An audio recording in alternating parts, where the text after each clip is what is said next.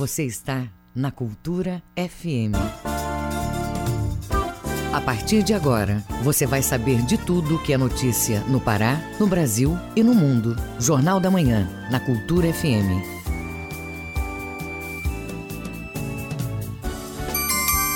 Sete horas e um minuto. Sete e um. Bom dia, ouvintes ligados na Cultura FM no Portal Cultura. Hoje, sexta-feira, 21 de agosto de 2020. Começa agora o Jornal da Manhã com as principais notícias do Pará, do Brasil e do mundo. Apresentação Brenda Freitas. E Isidoro Calixto. Participe do Jornal da Manhã pelo WhatsApp 985639937. Mande mensagens de áudio e informações do trânsito. Repetindo o WhatsApp 985639937. Os destaques da edição de hoje. Decreto do governo prevê medidas de austeridade e reequilíbrio fiscal e financeiro para o Estado. A Depará realiza cadastramento de produtores de pimenta do reino. Alfabetização em rede reúne dados sobre crianças alfabetizadas durante a pandemia. Sírio Solidário faz segunda etapa de arrecadação para doação de cestas básicas. Agentes da Polícia Federal cumprem ordens da Justiça contra pessoas envolvidas em crimes de pornografia infantil pela internet no Pará. E tem também as notícias do esporte. Clube do Remo ganha do Castanhal e o Parazão será disputado em dois jogos entre Remo e Paysandu. Novo decreto do prefeito de Belém libera a prática dos chamados esportes coletivos na capital paraense.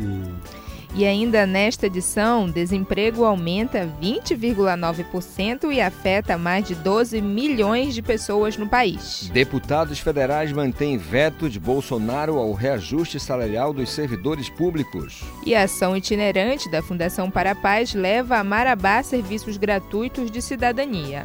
Essas e outras notícias agora no Jornal da Manhã. 7 horas e 3 minutos. 7 e 3. O Pará é notícia. Em publicação do governo do Pará, no último dia 14, o decreto de número 955 traz medidas de austeridade para o reequilíbrio fiscal e financeiro do Estado, compreendendo órgãos e entidades da administração pública direta e indireta. Detalhes com João Paulo Seabra.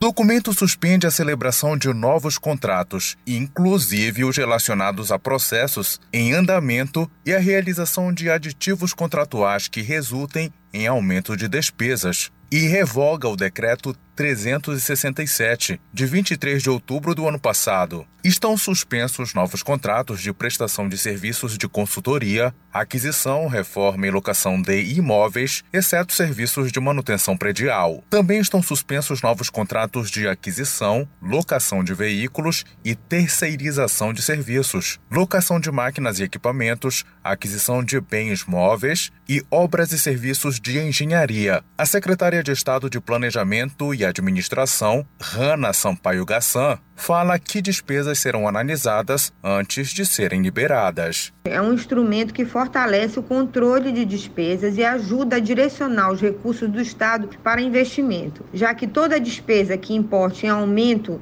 ela deve ser analisada e previamente autorizada por um grupo técnico de ajuste fiscal. O decreto número 955 também proíbe a concessão de horas extras aos servidores públicos estaduais, ressalvado o disposto na Lei de Diretrizes Orçamentárias. Também estão proibidas a reestruturação ou qualquer revisão dos planos de cargos e empregos públicos e salários dos servidores. A secretária da CEPLAD, Rana Sampaio Gassan, comenta a importância das medidas de austeridade para o Estado. Todo o esforço de equilíbrio fiscal se torna ainda mais necessário neste ano em que fomos surpreendidos pela pandemia e pela necessidade de gastar mais com a saúde para enfrentar. Mas com controle de gastos e direcionamento de recursos, conseguimos manter e ampliar o volume de investimentos previsto no orçamento de 2020, sem corte, e isso tem ajudado bastante na retomada da economia e dos empregos. A Secretaria de Estado de Planejamento e Administração fica autorizada a redimensionar as cotas financeiras dos órgãos e entidades da administração pública estadual direta e indireta no limite da receita arrecadada. A CEPLAD também pode fazer o contingenciamento orçamentário para adequar a receita arrecadada e para atender os termos do decreto e efetivar os bloqueios de despesa nos sistemas corporativos do Estado. Os órgãos e entidades abrangidos pelas medidas deverão enviar mensalmente ao Grupo Técnico de Ajuste Fiscal relatórios apontando o cumprimento do decreto. João Paulo Seabra, Rede Cultura de Rádio.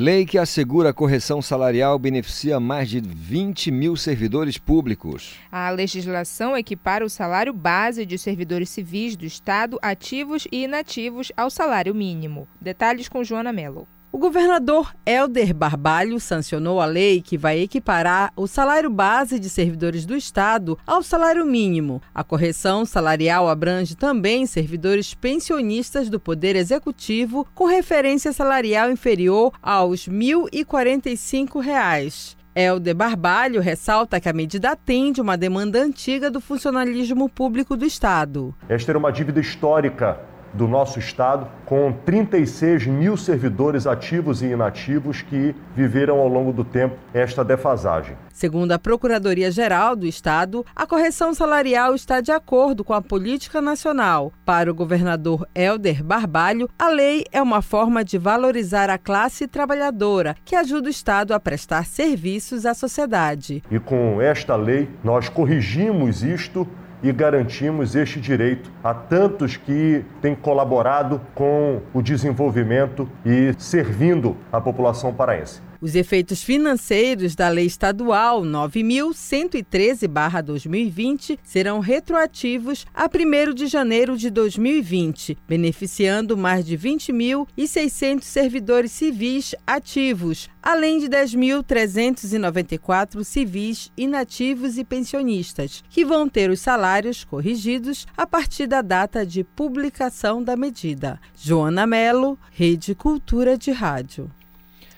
Obras da Usina da Paz em Parauapebas avançam para a segunda etapa do projeto. Confira este e outros destaques no Giro do Interior com Bruno Barbosa. A ação é feita por meio da parceria com a iniciativa privada, vai resultar em 10 unidades nas regiões Sudeste e Metropolitana. Em Parauapebas, a empresa responsável é a Vale. As obras já estão em andamento e avançam para a segunda etapa, da fundação e preparação das estruturas pré-moldadas nos terrenos. Coordenadas pela Secretaria Estratégica de Articulação da Cidadania, as usinas da Paz vão ser grandes complexos públicos, em áreas de aproximadamente 10 mil metros quadrados, para garantir a permanência do Estado nos territórios, com ênfase na prevenção à violência, inclusão social e fortalecimento comunitário em três eixos fundamentais: assistência, esporte, lazer e cultura.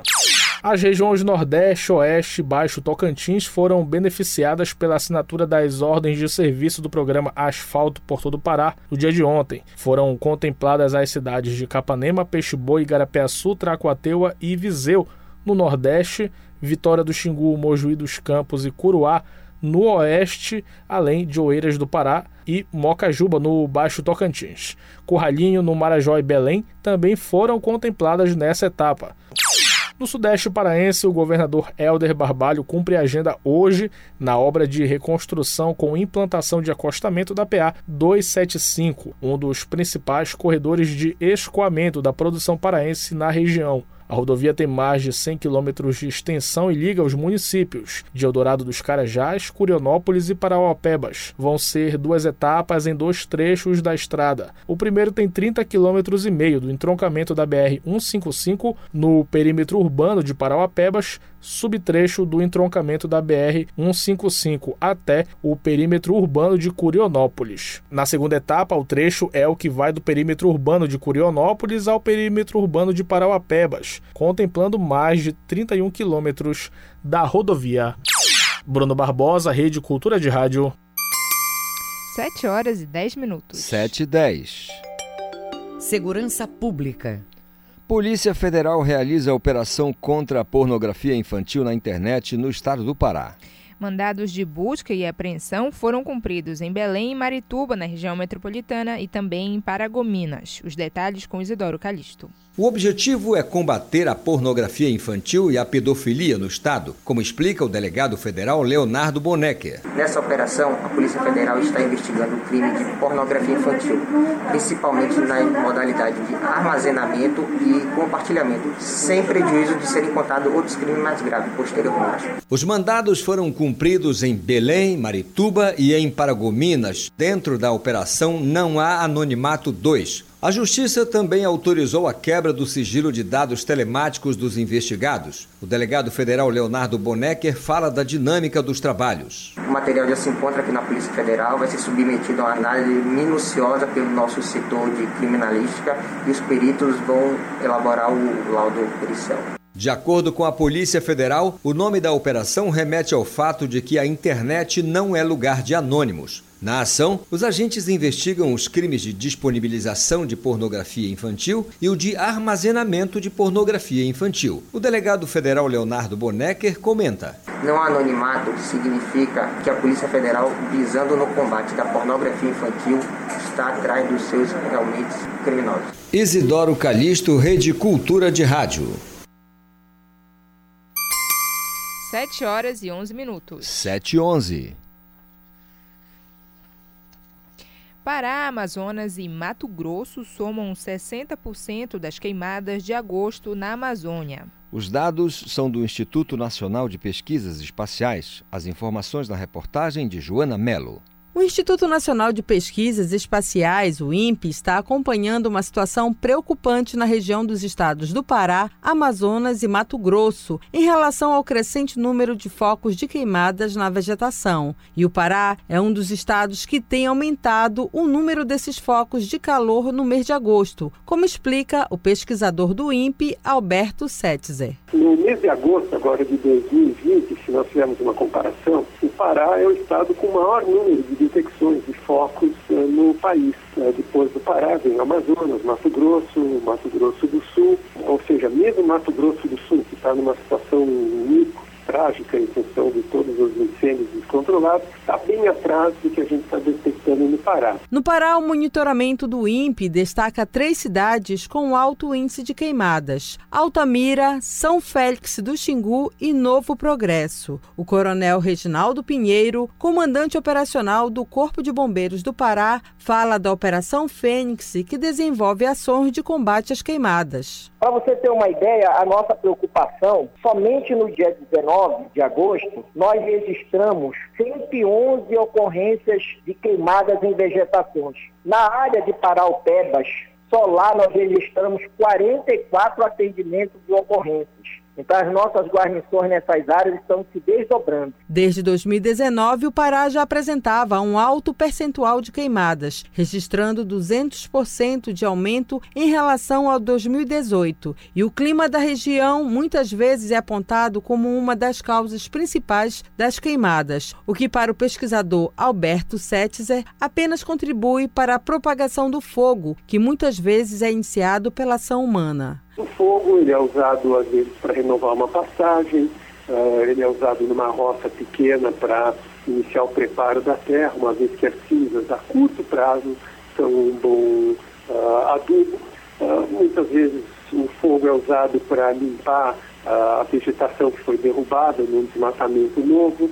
E o fogo também é usado então para é, preparar futuros desmates. As legislações federal, estadual e municipal proíbem o uso de queimadas, em especial nas regiões da Amazônia e o Pantanal. Em julho deste ano, o governo federal publicou um decreto que proíbe por 120 dias a prática de queimadas em áreas agrícolas. Joana Melo, Rede Cultura de Rádio.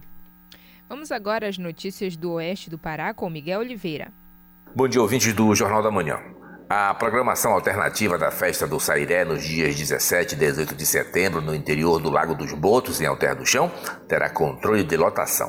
O acesso se dará mediante a troca de um quilo de alimento não perecível por uma pulseira de identificação. Ontem, o Comitê Gestor de Crise aprovou a proposta de realização do rito religioso do Sairé. A festa religiosa terá missa em ação de graças, procissão fluvial, carreata com a coroa do Divino Espírito Santo em um veículo e no outro a Arca da Santíssima Trindade. Haverá rezas de ladainha nas duas noites no Lago dos Botos. Por causa da pandemia, os integrantes do rito religioso do Sairé devem fazer uso de máscaras e viseiras. Só lembrando que o Festival dos Botos, a tradicional disputa entre os botos cor-de-rosa e tucuxi, que acontece sempre na segunda quinzena de setembro, está cancelada este ano. Outra decisão do Comitê Gestor de Enfrentamento ao Coronavírus. Casas de shows que estão fechadas desde o mês de março estão autorizadas a reabrir a partir do dia 11 de setembro, recebendo apenas 40% da sua capacidade de lotação e no máximo 300 pessoas, só com venda de mesas sem ingresso individual.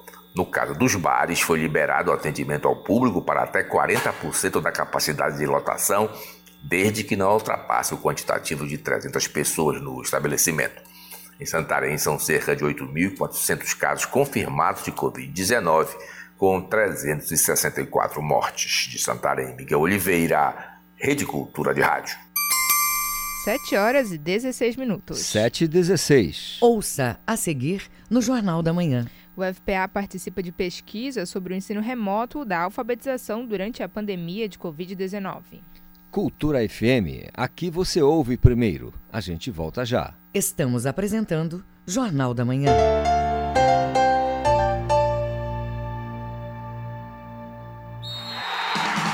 Segurança na zaga, confiança no meio e qualidade no ataque. A receita para um time de sucesso também é a receita para a sua casa. Na hora de comprar fios e cabos elétricos, escolha a Lubar Copertec.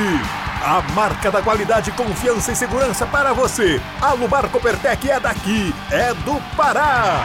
Escolha o melhor para a sua casa. Escolha a Lubar Copertec.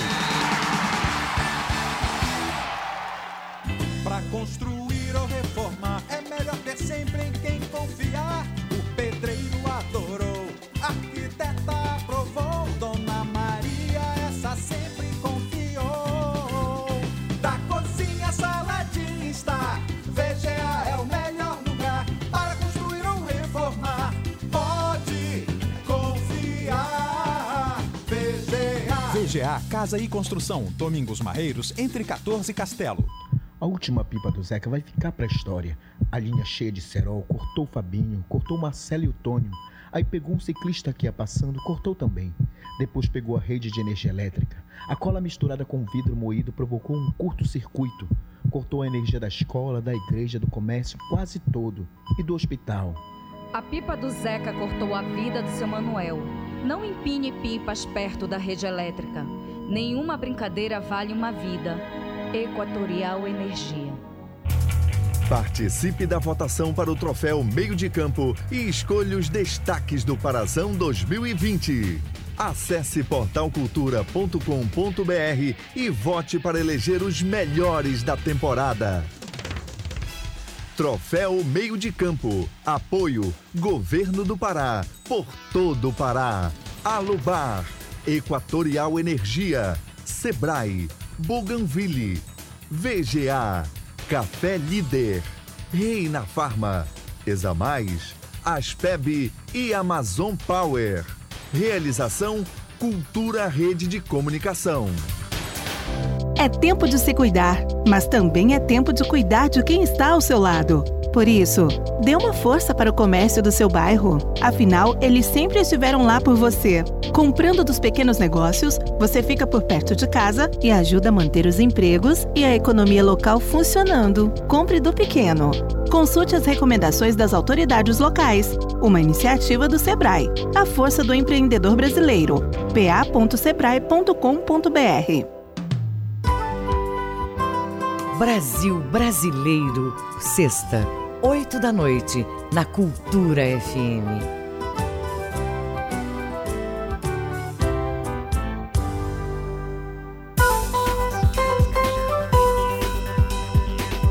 Voltamos a apresentar Jornal da Manhã.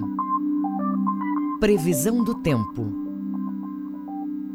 Segundo a Secretaria de Meio Ambiente e Sustentabilidade, na região metropolitana de Belém, ao longo da manhã, predomínio de tempo ensolarado, a pouca nebulosidade no final do período. Pela tarde e início da noite, céu parcialmente nublado a momentos de nublado, com pequena possibilidade de chuviscos sobre áreas isoladas. Em Belém, temperatura máxima de 33 e mínima de 24 graus. No Nordeste paraense, manhã, com céu claro variando a parcialmente nublado no final do período. Entre a tarde e noite, nebulosidade variável, que pode deixar o tempo nublado e também propiciar eventos isolados e rápidos de chuvas fracas. Em primavera, temperatura máxima de 32 e mínima de 23 graus. No sudeste paraense, condição de céu claro com pouca variação de nebulosidade. As condições atmosféricas ainda não são favoráveis para eventos de chuvas. Em Breu Branco, temperatura máxima de 35 e mínima de 21 graus. 7 horas e 21 minutos. 7 e 21. O trânsito na cidade. Agora as notícias do trânsito com João Paulo Seabra. Bom dia, João. Olá, bom dia, Isidoro Calixto, Brenda Freitas e todos os ouvintes do Jornal da Manhã. Começamos hoje no bairro do Marco, com a travessa Lomas Valentinas, que possui dois trechos com lentidão, e um fica entre a Avenida Rômulo Maiorana e a Avenida João Paulo II, com cerca de 12 km por hora e com registro até de buracos na via, que esse buraco fica próximo à entrada da passagem Amaral. E o outro trecho um pouco mais é, complicado da Lomas Valentinas é adiante, só que com fluxo moderado nesse momento, que é entre a passagem São Pedro, passando em frente à Secretaria de Estado de Meio Ambiente e terminando na passagem José Leal Martins. Uma outra rua que corta o Almirante Barroso e apresenta também lentidão nesse momento é a Avenida Tavares Bastos. E começa desde a passagem São José, que ainda é um pouco antes da Avenida Pedro Álvares Cabral, que a gente sabe que muitos motoristas pegam a Pedro Álvares Cabral e logo depois a Tavares Bastos. Só que esse pequeno engarrafamento está começando antes da Pedro Álvares Cabral. E na rodovia BR-316, o fluxo de quase todas as manhãs, com mais movimentos desde o mercado municipal do município de Marituba, no sentido da entrada da capital, e permanecendo com um bom trecho entre 27 e 22 km por hora até a Avenida Independência. E como já foi dito, esse trecho já é conhecido como complicado, até mesmo em virtude das obras na pista que estão sendo feitas no BRT. E na Avenida Arthur Bernardes, agora, um longo trecho com fluxo moderado, isso desde a travessa Haroldo Veloso, próximo do CDA, continuando até a garagem da Bertolini, isso no sentido da Pedro Álvares Cabral. E alertando que perto da passagem São Pedro, que é um pouco mais adiante, tem um buraco na via. E pelas câmeras do Centro Integrado de Operações, o CIOP, da Secretaria de Segurança Pública do Estado, nós vemos o fluxo que começa a aumentar no quilômetro 9 da rodovia Augusto Montenegro, mas segue com uma velocidade normal e já tem bastante movimentação na João Paulo II com a perimetral.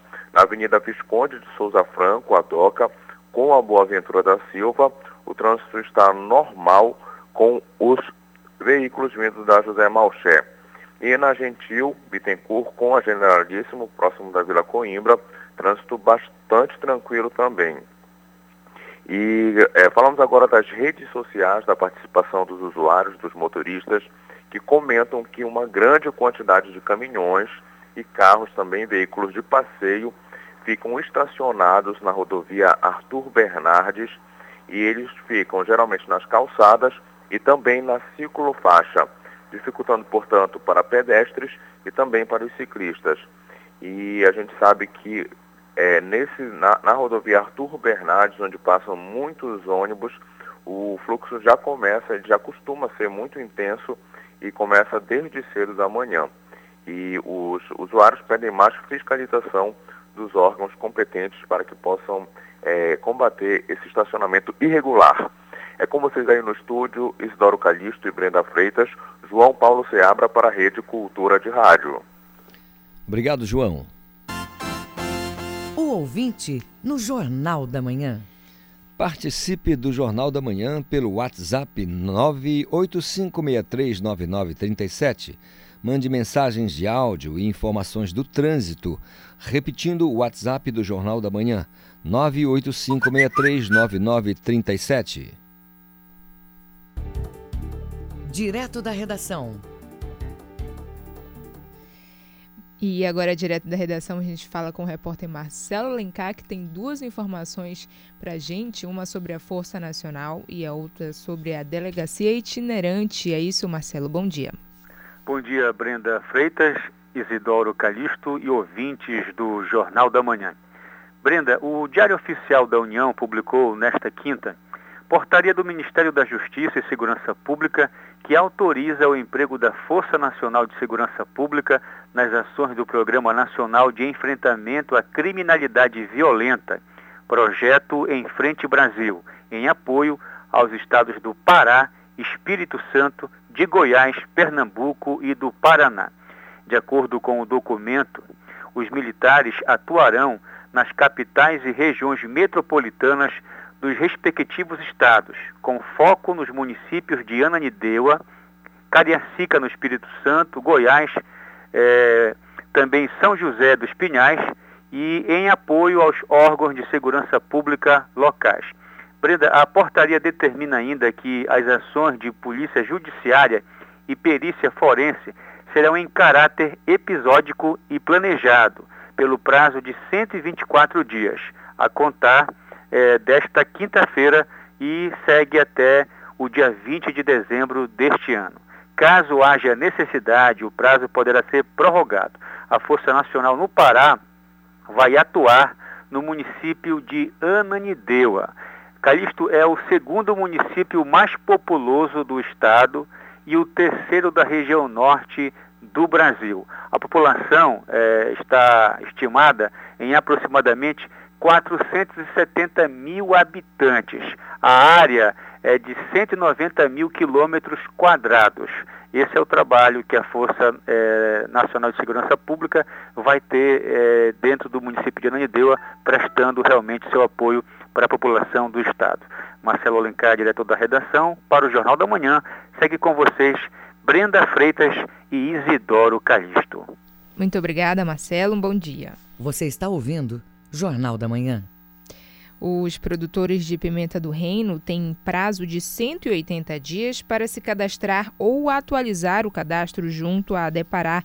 A medida visa proteger e ampliar o cultivo no Pará, como nos conta o repórter Marcelo Alencar. A pimenta do reino é muito importante no estado do Pará, socialmente e economicamente, pois grande parte dos agricultores que trabalham estão envolvidos na agricultura familiar tornando fonte geradora de emprego e renda. Para proteger os produtores e dinamizar as ações de cultivo, a Depará realiza medidas sanitárias que estimulam o crescimento da produção, como pontua a diretora de Defesa e Inspeção Vegetal do órgão, Lucionila Pimentel as ações de levantamento fitossanitário que é feito pela Depará, com as normas para a produção, para o trânsito, para o comércio das mudas, o controle mais eficiente de pragas dentro do cultivo, as boas práticas para colheita, para beneficiamento e armazenamento da pimenta do reino, porque nós precisamos prevenir a contaminação por salmonela e por coliformes. A Depará também realiza o cadastramento para acompanhar o trabalho e auxiliar a manutenção da segurança e qualidade da pimenta do reino. O plantio paraense alcançou o segundo lugar no ranking nacional, atrás apenas do Espírito Santo. Lucionila Pimentel dá mais detalhes sobre a importância do cadastramento. O cadastramento dos pipericultores no estado. Esse cadastramento, ele vai nos fornecer dados de produtores, de produção, nós vamos mapear o cultivo da pimenta, nós vamos ter dados exatos para que nós possamos planejar e executar as ações de defesa agropecuária. A portaria 1332 estabelece a obrigatoriedade do cadastramento para todos os pipericultores, assim como as normas para a produção e comércio das mudas. O cadastramento pode ser feito no site adepará.pa.gov.br ou no e-mail gppie@depará.pa.gov.br ou pessoalmente na agência do município ou escritório mais próximo. Marcelo Alencar, Rede Cultura de Rádio. 7 horas e 30 minutos. 7h30. Ouça a seguir no Jornal da Manhã. A seguir tem o Bloco dos Esportes. Cultura FM, aqui você ouve primeiro. A gente volta já. Estamos apresentando Jornal da Manhã. ZYD 233, 93,7 MHz. Rádio Cultura FM, uma emissora da Rede Cultura de Comunicação. Fundação Paraense de Rádio Difusão, Rua dos Pariquis, 3318. Base operacional, Avenida Almirante Barroso, 735, Belém, Pará, Amazônia, Brasil. Voltamos a apresentar Jornal da Manhã. Tábuas de Marés. Segundo a Secretaria de Meio Ambiente e Sustentabilidade, em Belém, maré baixa neste momento, maré alta ao meio-dia e 58. Maré baixa novamente às 8h47 da noite. Em Salinas, maré alta às 9 da manhã, maré baixa às 3h49 da tarde e maré alta novamente às 9h32 da noite. No porto de Vila do Conde, em Barcarena, maré baixa neste momento, maré alta a 1h10 da tarde e maré baixa novamente às 8h55 da noite. 7 horas e 31 minutos. 7h31. Esporte. O esporte com Manuel Alves. Um novo decreto do prefeito de Belém, Zenaldo Coutinho, publicado hoje, está liberando a prática de algumas atividades esportivas em grupo, os chamados esportes coletivos. Se for assim, significa que brevemente voltarão as competições de basquete, handebol, futsal e voleibol.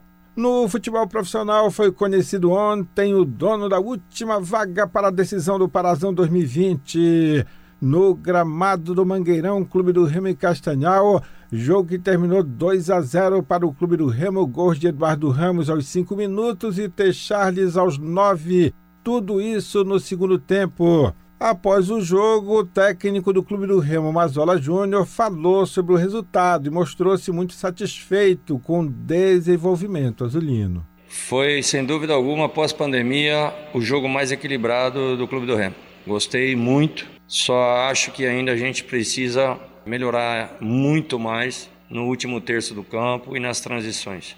É a parte mais difícil de você ajustar numa equipe. Existem muitos atletas também fora que jogam nesse setor do campo, mas eu tenho certeza que nós estamos no caminho certo. O Remo hoje acho que faz uma partida muito interessante e temos que tomar em consideração a qualidade do adversário que arriscou tudo por tudo, veio jogando com três atacantes. E eu acho que o Remo provou hoje aqui que está no caminho certo, muito bem no aspecto defensivo. Com isso, a decisão do Parazão será entre Clube do Remo e Paysandu em dois jogos. A princípio, o primeiro jogo seria no dia 26 deste mês e o segundo no dia 2 de setembro no estádio Mangueirão, mas essas datas deverão ser alteradas, podendo passar para os dias 27 deste mês. E 3 de setembro ou até mesmo no dia 30 deste mês e dia 6 de setembro. Mas por enquanto nada certo, apenas especulação. E ainda repercute pelos bastidores do futebol paraense o desabafo do técnico Hélio dos Anjos após a vitória sobre o PFC Paragominas por 2 a 0 na última quarta-feira. Hélio dos Anjos desabafou sobre a cobrança da imprensa esportiva a respeito do sistema de jogo e a escalação dos últimos jogos do Paysandu. Cobra-se muito escalação do time. Quando não ganha, a escalação é errada. Quando não ganha, tomou decisão errada. Mas ninguém sabe o que a gente faz. E nós também não temos obrigação de contar. Ninguém vai fazer a minha cabeça. Porque eu tenho uma coisa na minha vida que é consistência. Eu perco, eu ganho, mas eu tenho consistência de ideias naquilo que eu planejo. É muito simples você falar que a escalação deu errada depois do jogo. Mas você não sabe por que aconteceu aquela escalação. É muito simples falarem linha alta, linha alta, linha alta, linha alta. É um modelo de jogo. Eu estou executando. Eu tenho as dificuldades. Mas eu estou fazendo. Quanto à rodada deste final de semana pelo brasileiro da Série C, a situação ficou assim.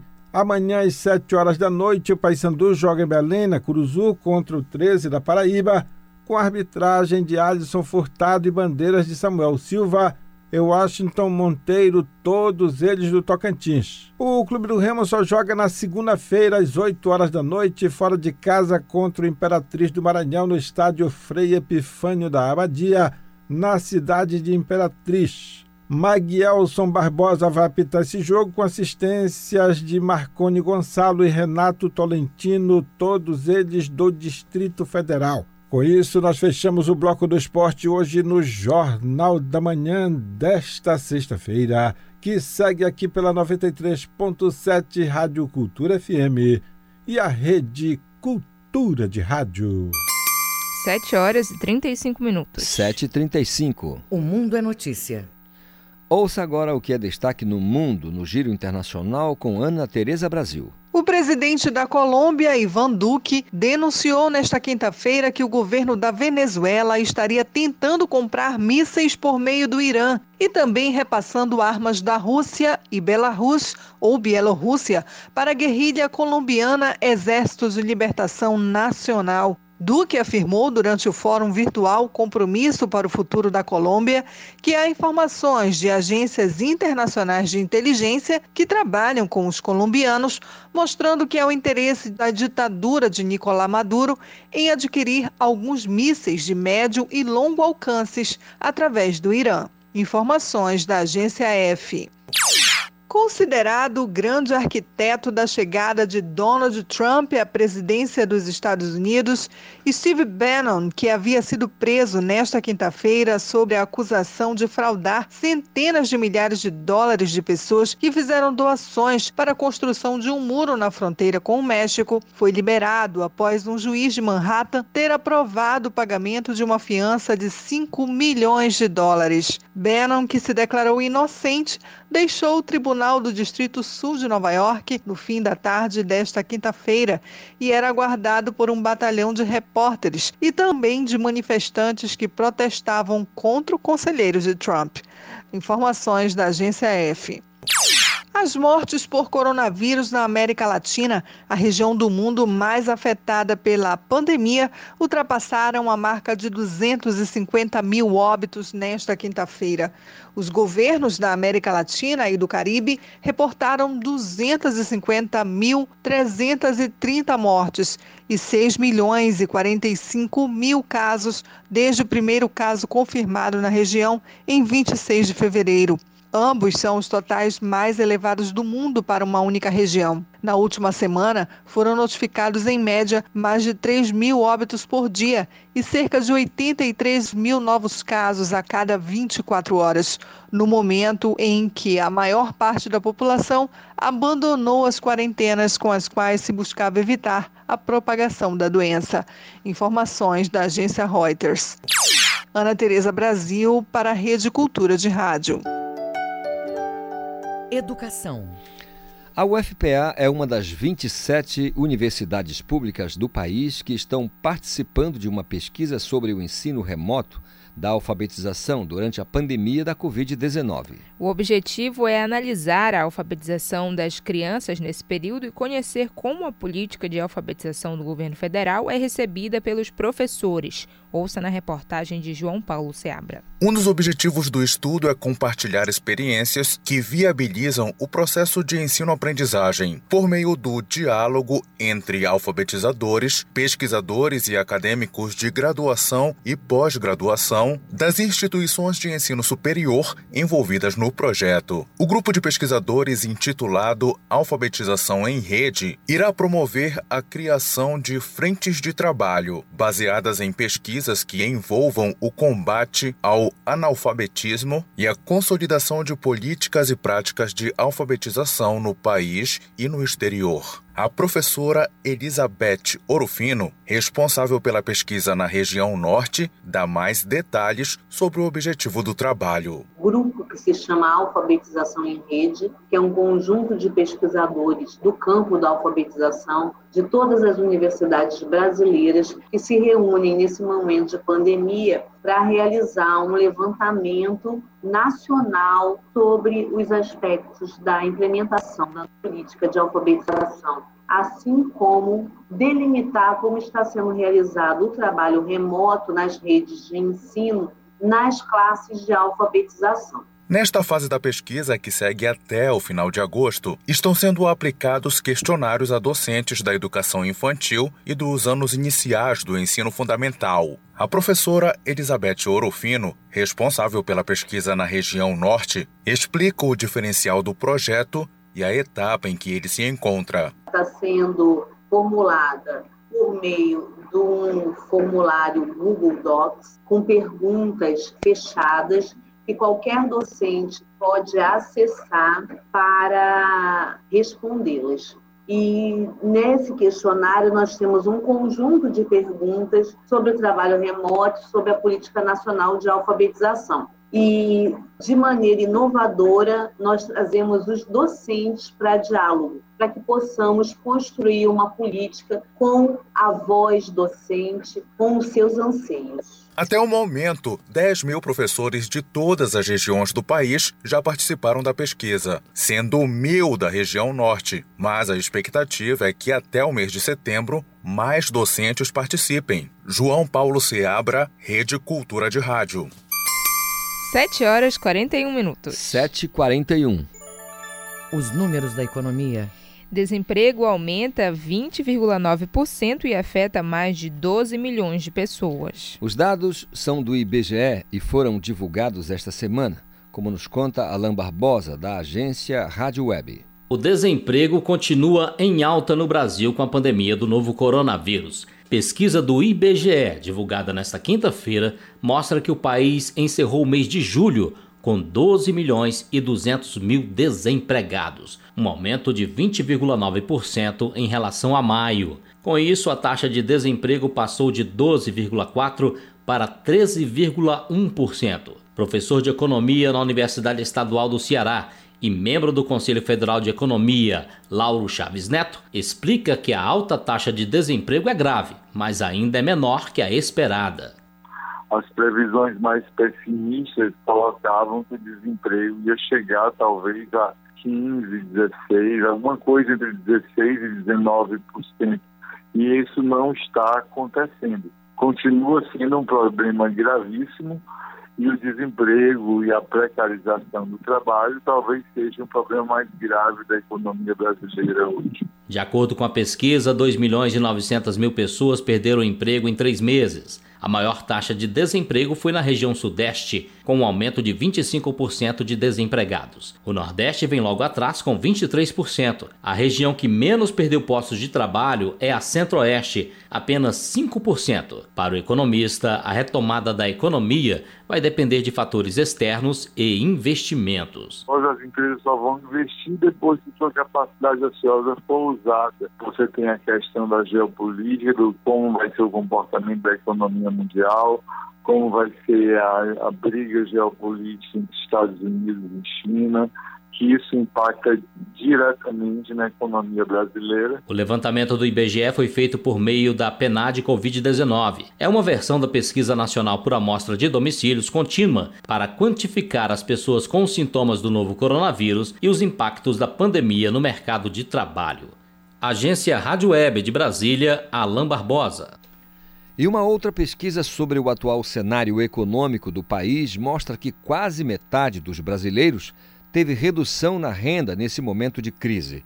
A reportagem é de Ana Paula Costa, da agência Rádio Web. Quase metade da população brasileira teve redução na renda familiar durante a pandemia do novo coronavírus. É o que aponta o Datafolha em um levantamento divulgado nesta quinta-feira. Segundo o Instituto, 46% dos brasileiros constataram diminuição na renda, 45% dizem que a renda se manteve igual e apenas 9% tiveram aumento no rendimento familiar e os mais pobres foram os mais atingidos. O levantamento indica que entre aqueles com renda familiar até dois salários mínimos, 48% tiveram queda. Por tipo de ocupação, os assalariados sem registro são os que mais tiveram impacto negativo na renda nesse período, foram 61%. A pandemia também afetou o perfil de ocupação, já que o índice de desempregados em busca ativa por trabalho passou de 4% antes de março para 12% hoje. As horas de trabalho também foram atingidas. Entre aqueles com renda familiar de até dois salários mínimos, 42% indicaram redução nas horas de trabalho. Já entre aqueles com renda familiar acima de 10 salários mínimos, esse percentual cai para 16. O Datafolha ouviu 2.065 pessoas por telefone nos dias 11 e 12 de agosto e a margem de erro é de dois pontos percentuais. Agência Rádio Web de São Paulo, Ana Paula Costa. Ouça, ouça agora os indicadores econômicos desta sexta-feira. O Ibovespa fechou o dia em alta de 0,61% aos 101.467 pontos. O dólar comercial fechou o dia em alta de 0,43% a R$ 5,55 à venda. O euro fechou o dia em alta de 0,58% e está cotado a R$ 6,58 na venda. O grama do ouro hoje está cotado a R$ 353,59 e o rendimento da caderneta de poupança com vencimento nesta data é de 0,5%. 7 horas e 46 minutos. 7 e 46. Ouça a seguir no Jornal da Manhã. Deputados federais mantêm veto de Bolsonaro ao reajuste salarial dos servidores públicos. Cultura FM, aqui você ouve primeiro. A gente volta já. Estamos apresentando Jornal da Manhã.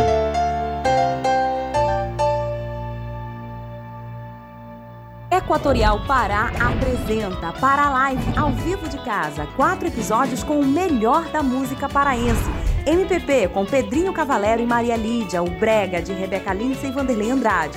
Instrumental com Nego Nelson e Manuel Cordeiro. E o pop paraense de Lia Sofia e Felipe Cordeiro. Toda quinta-feira de agosto às sete e meia da noite no YouTube e Facebook da Equatorial Pará. Patrocínio Lei Semear, Fundação Cultural do Pará e Governo do Estado. Realização Cavalero Produtora. Sabia que dá para reconhecer um bom café pelo tempo que o sabor permanece no paladar? O Café Líder investiu alto na revitalização completa de suas embalagens, no processo de torra, na moagem e na rigorosa seleção de grãos. Quer saber o resultado de tudo isso? Vem tomar um cafezinho no Líder agora mesmo. Tá quentinho, cheiroso e mais gostoso do que nunca. Café Líder. Mais sabor, mais prazer. O Hospital Regional do Tapajós começou a ser construído em 2013, mas não ficou pronto no prazo prometido. O governo do Pará mudou essa história e entregou o Hospital Regional do Tapajós. São 164 novos leitos em duas alas, uma para pacientes com sintomas da Covid-19 e outra para a clínica geral. Em breve, o hospital atenderá outras especialidades, inclusive hemodiálise para internados. Governo do Pará, melhorando a saúde por todo o Pará. Os discos raros e as gravações exclusivas. Raridades da MPB. Domingo, nove da noite.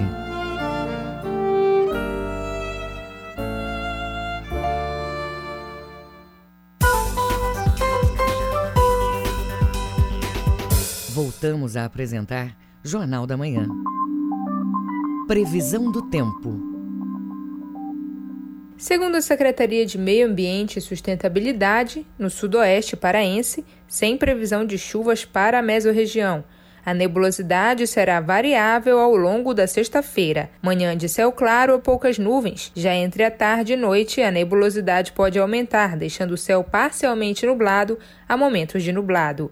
Em Medicilândia, temperatura máxima de 35 e mínima de 22 graus. No Baixo Amazonas e Calha Norte, no decorrer de todos os períodos da sexta-feira, nebulosidade variável entre claro e parcialmente nublado. Em Monte Alegre, temperatura máxima de 32 e mínima de 23 graus. No Marajó, durante a manhã, céu claro a parcialmente nublado. Já entre os períodos vespertino e noturno, com aumento de nebulosidade, predomina céu parcialmente nublado a momentos de nublado, com possibilidade de chuvas fracas isoladas. Em Soure, temperatura máxima de 33 e mínima de 24 graus. 7 horas 49 minutos. 7h49. Política.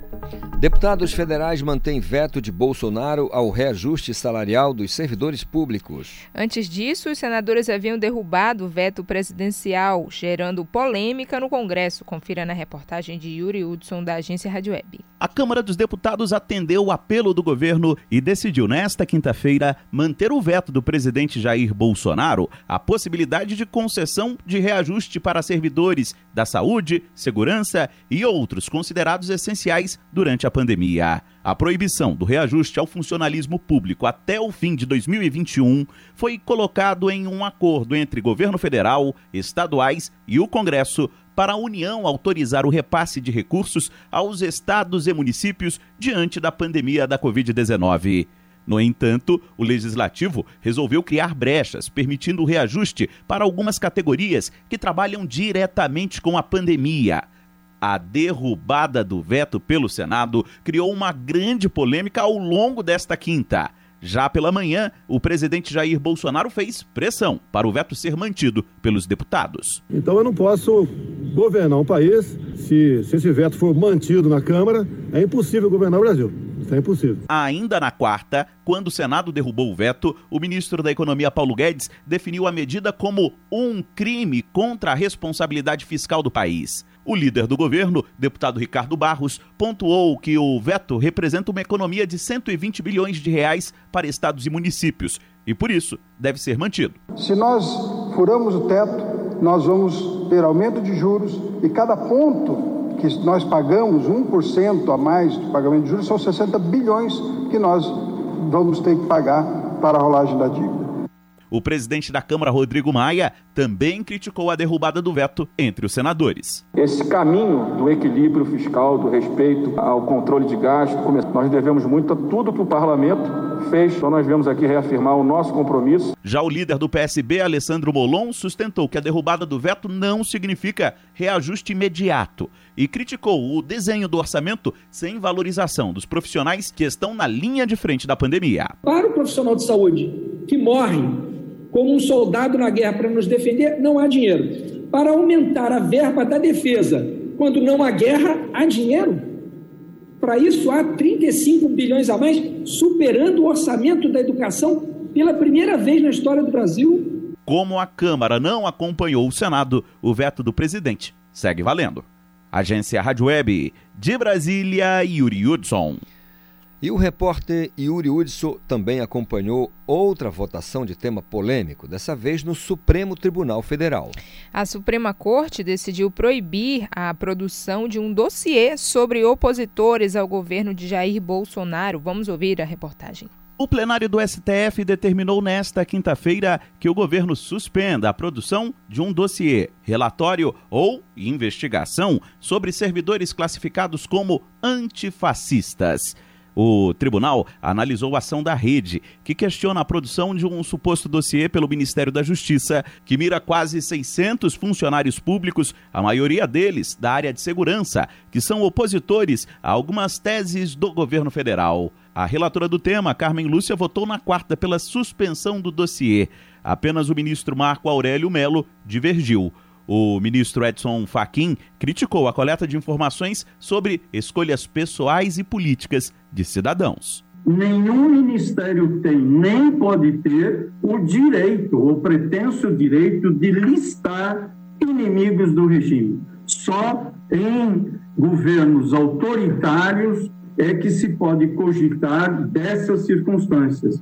Já Marco Aurélio Melo, que votou contra a ação, escolheu o Congresso como alvo de críticas. Para ele, a judicialização do tema é desnecessária. Inclusive, podem convocar titular de pasta visando prestar esclarecimento, mas insiste-se em deslocar matéria estritamente política para o Supremo, provocando isso desgaste incrível em termos de poder judiciário. A existência do relatório foi divulgado pelo portal UOL. Segundo a reportagem, o Ministério da Justiça colocou em prática, em junho, uma ação sigilosa sobre um grupo de 579 servidores federais e estaduais de segurança, identificados como integrantes do movimento antifascismo. Agência Rádio Web.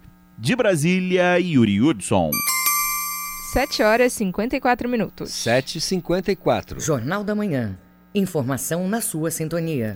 Ação itinerante da Fundação para a Paz leva a Marabá serviços gratuitos de cidadania, assistência e saúde. Detalhes na reportagem de Isidoro Calixto. Hoje e amanhã, o governo do estado, por meio da Fundação para a Paz, realiza nova ação de cidadania. Dessa vez, os moradores da Vila Santa Fé, a 73 quilômetros de Marabá, no sudeste do estado, serão beneficiados com serviços como consultas médicas, vacinas, aferição de pressão arterial, teste de glicemia, testagem rápida para HIV, sífilis e hepatites virais. Nilson Lima, diretor de ações estratégicas da Fundação para a Paz, fala da iniciativa. Fazer um exame, tanto clínico como pediátrico, como atendimento pediátrico, como exame de Covid se você está com alguma suspeita. A Fundação vai oferecer ainda emissão de documentos pessoais como carteira de identidade, certidão de nascimento, segunda via de certidão de óbito, além de atendimento jurídico. Nilson Lima afirma que a iniciativa deve garantir direitos e resgatar a dignidade das pessoas da vila. Ele destaca que a fundação vai seguir todos os protocolos de saúde para evitar a contaminação pelo novo coronavírus. Tivemos um cuidado de fazer um protocolo. O acesso é só com máscara, álcool em gel na entrada, distanciamento social de um metro e meio, atendendo o protocolo. Então, nós estamos com todo um cuidado, todo um protocolo para que a gente possa acessar o serviço, a comunidade possa acessar o serviço, mas também possa se prevenir. Os serviços gratuitos já beneficiaram famílias de 22 municípios paraenses. Foram pelo menos 39 ações e mais de 60 mil atendimentos. A programação deste sábado acontece das 8 da manhã à 1 da tarde na Escola Municipal Maria das Neves. Isidoro Calixto, Rede Cultura de Rádio. 7 horas e 56 minutos. 7h56. Agenda Cultural. Hora de conferir a agenda cultural deste final de semana com Cássia Nascimento. O grupo de Carimbó Sankari promove a 12ª edição do Festival Pau e Corda do Carimbó a partir deste final de semana. A programação esse ano ocorre de forma online e inclui atividades infantis, brincadeiras e contação de histórias. Ainda vai haver exibição de curtas que tem como temática a cultura popular. A primeira live show será transmitida neste sábado a partir das quatro da tarde. Vão ser seis grupos parafolclóricos convidados além do grupo de Carimbó Sankari. Durante a semana, oficinas vão ser disponibilizadas no canal do YouTube Festival Pau e Corda do Carimbó. No dia 29, a programação do festival vai ser encerrada com mais uma live show, dessa vez com a participação dos grupos de Carimbó Raiz. A Câmara Có lançou essa semana sua galeria virtual. O acervo de obras reúne autores consagrados e talentos emergentes, respeitando os direitos autorais, a numeração e a tiragem certificadas pelos artistas e pela galeria. No segmento educativo, a oferta de cursos, palestras e encontros regulares com profissionais de várias áreas, buscando fomentar a produção, difusão e a crítica sobre o fazer fotográfico e suas implicações. Para visitar a galeria, basta acessar o site camaracogaleria galeria.com.br. O grupo regional Maianá lançou nesta quinta-feira o primeiro CD autoral que marca os 15 anos do grupo. O CD virtual, com 10 músicas, está disponível nas principais plataformas digitais. O trabalho recebeu o nome Mãe Natureza e traz canções com o ritmo do carimbó, lundu, toada e entre outros ritmos regionais. O paraense Luiz Roberto Carepa lançou nesta quinta-feira o livro Poemas da Navegação. A publicação é o primeiro livro lançado de forma virtual pela editora paraense Pacatatu, que por conta da pandemia precisou adaptar o evento. E continuando com a programação de lives no Sesc Pará, no dia 29 de agosto, às 4 da tarde, a programação ao vivo vai ser voltada para as crianças, com a apresentação do show de Bubuia por aí, dos palhaços da trupe de Bubuia. O espetáculo traz composições próprias do grupo e outras de domínio popular, desenvolvendo uma contação de histórias cantada, claro, com muitas palhaçadas. Cássia Nascimento, Rede Cultura de Rádio. 7h59. 7h59. Termina aqui o Jornal da Manhã desta sexta-feira, 21 de agosto de 2020. Apresentação Brenda Freitas. Isidoro Calixto. Se você perdeu essa ou outras edições do Jornal da Manhã, acesse a conta do Jornalismo Cultura no castbox.fm. Outras notícias você confere a qualquer momento na nossa programação. E daqui a pouco tem o Conexão Cultura, com a apresentação de Adil Bahia. Uma excelente sexta-feira para você e até amanhã. O Jornal da Manhã é uma realização da Central Cultura de Jornalismo.